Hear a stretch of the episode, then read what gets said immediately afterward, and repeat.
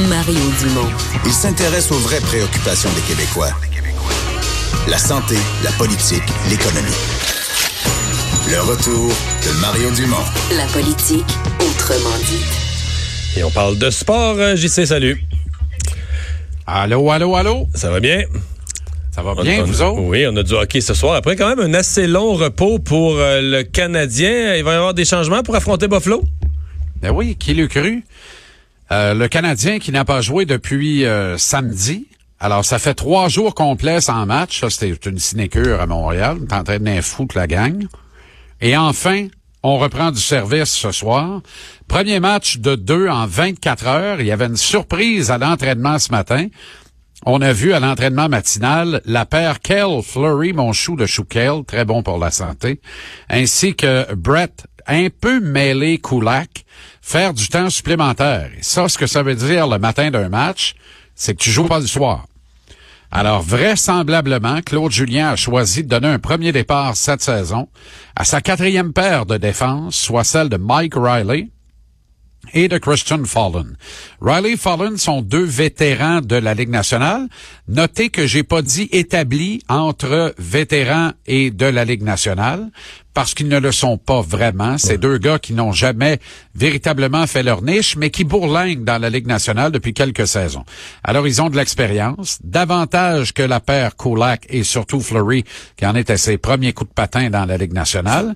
Maintenant, été... euh, co- corrige-moi, Oui. Il amène... euh, me semble les matchs qu'il a joués, des fois, il amenait un peu de poids, des bonnes mises en échec. euh, non? Euh, ouais. Oh, oui, absolument. Absolument. Plus capable, de nettoyer le devant du but que Mété, mettons. Là. Euh, oui, mais, mais oui, oui. Oui, oui, absolument. Mais c'est moins la job de Mété. C'est plus, Weber ça risque ouais. d'être la sienne, surtout avec Riley, parce que Riley, c'est un défenseur qui a un bon upside offensif, qui a un bon côté offensif. Alors, il est bon du côté offensif de la rondelle, a dit un grand sage, euh, me rappelle plus mais mettons que c'était pas sa meilleure, mais pas pire aujourd'hui. Alors, donc, Mike Riley est quand même une aventure défensivement contre une équipe qui est très rapide, qui a du mordant en attaque. Je sais pas ce que recherche Claude Julien avec cette euh, combinaison et ce changement ce soir. Euh, mais je trouve pas ça inintéressant. Je trouve ça dommage qu'après deux matchs, la recrue Fleury se retrouve dans les estrades, mais Il- encore là, il n'y a pas de panique ouais. non il, il a plus. fait pitié un petit peu le dernier match. là.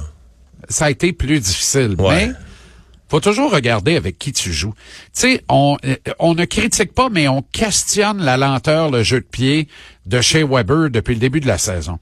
Pourtant, quand tu regardes toute la littérature entourant les Bruins de Boston, on ne questionne pas une lenteur et un jeu de pied encore pire, ceux de Zdeno Chara. Pourquoi on les questionne pas à Boston?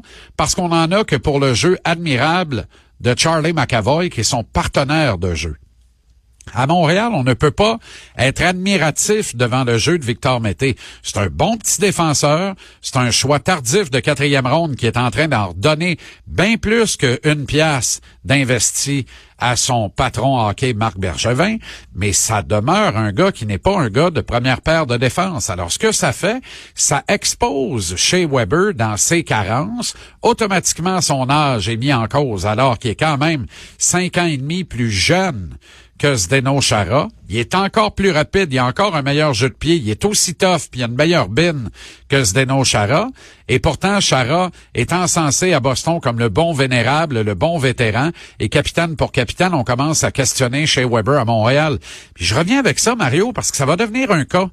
Ça va devenir un cas parce que là, on fait des changements dans la troisième paire de défense. Autrement dit, on mélange les, les dernières cartes, les cartes des députés. C'est comme si tu disais à deux députés d'arrière-ban dans ton parti, changez-en de chaise après-midi. Et voyons donc, qui c'est qui va se rendre compte de ça? Sincèrement. Alors, à un moment donné, tu dois apporter des changements plus probants, mais là, encore une fois, il n'y a pas lieu de paniquer. Il y a deux matchs de disputer. Mais Dieu que j'aimerais que Marc Bergevin sorte un autre lapin de son chapeau, comme il l'avait fait à la date limite des transactions il y a quatre ans, quand il avait fait l'acquisition de Jeff Petrie. Tu sais, tout le monde avait fait comme, il doit y avoir de quoi qui marche pas avec ce petit gars-là. C'est les Oilers d'Edmonton qui n'ont pas une grosse brigade défensive, démissionnent sur ce gars-là, et le liquide pour deux vulgaires choix de repêchage, un choix de deux et un choix de quatre. Et pourtant, Petrie est maintenant le numéro un de la brigade défensive du Canadien et il joue de façon inspirée c'est encore là, il n'y a que deux matchs de disputés. Son problème a toujours été un problème de constance. Fait qu'il faudra mesurer ça sur une demi-saison, voire une saison complète, puis après ça une autre. Mais pour l'instant, c'est bien parti. Y a-tu moyen de trouver un Petrie gaucher, puis de l'amener faire la paire avec Weber pour être convaincu que Victor Mété s'en va sa troisième paire pour toute la saison, qu'on a rien qu'à boucher le, le sixième et dernier trou? À ce moment-là, là, tu vas voir que tout va se replacer. Là. Le, le Jello va vraiment davantage prendre en défense. J'essaie. Euh, il ne reste plus beaucoup de temps, mais juste pour euh, nous préparer bien, regarder le match de ce soir. Moi, je sais rien. Ça ressemble à quoi le, le, début de saison des Sabres? Ils ont combien de matchs de jouer, des victoires, des défaites? Ils ont planté okay. quelqu'un, ils se sont fait planter. Ça a l'air de quoi? Non, non, ils sont certainement pas fait planter. Ah non? Ils ont euh, trois matchs de disputés, deux victoires et une défaite au-delà des 60 minutes. Alors, ils pointent bien haut au sommet de la section atlantique qui le cru, ainsi que euh, de l'association de l'Est.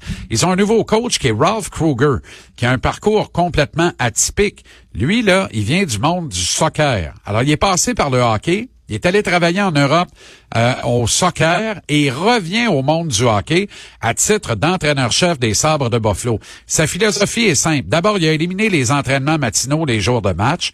Ça, c'est une maudite niaiserie. Les morning skates, là, comme le Canadien s'est adonné à en faire un ce matin, ça sert à rien. C'est bon dans la routine de certains vétérans qui, c'est comme une doctrine pour eux autres. Kruger a dit ça, il n'y en aura plus. Et ce qu'il dit essentiellement à ses joueurs de talent, notamment euh, Jack Eichel, ex-premier choix de l'équipe dans un passé récent, et Rasmus Dalin, défenseur extraordinaire, il dit exprimez-vous. Exprimez votre talent. N'aura pas de schéma. Exprimez votre talent. Si les résultats sont au rendez-vous, vous n'aurez pas de problème avec moi. Alors, il mène ça d'un main de, de main de maître, une main de fer, mais dans un gant de velours.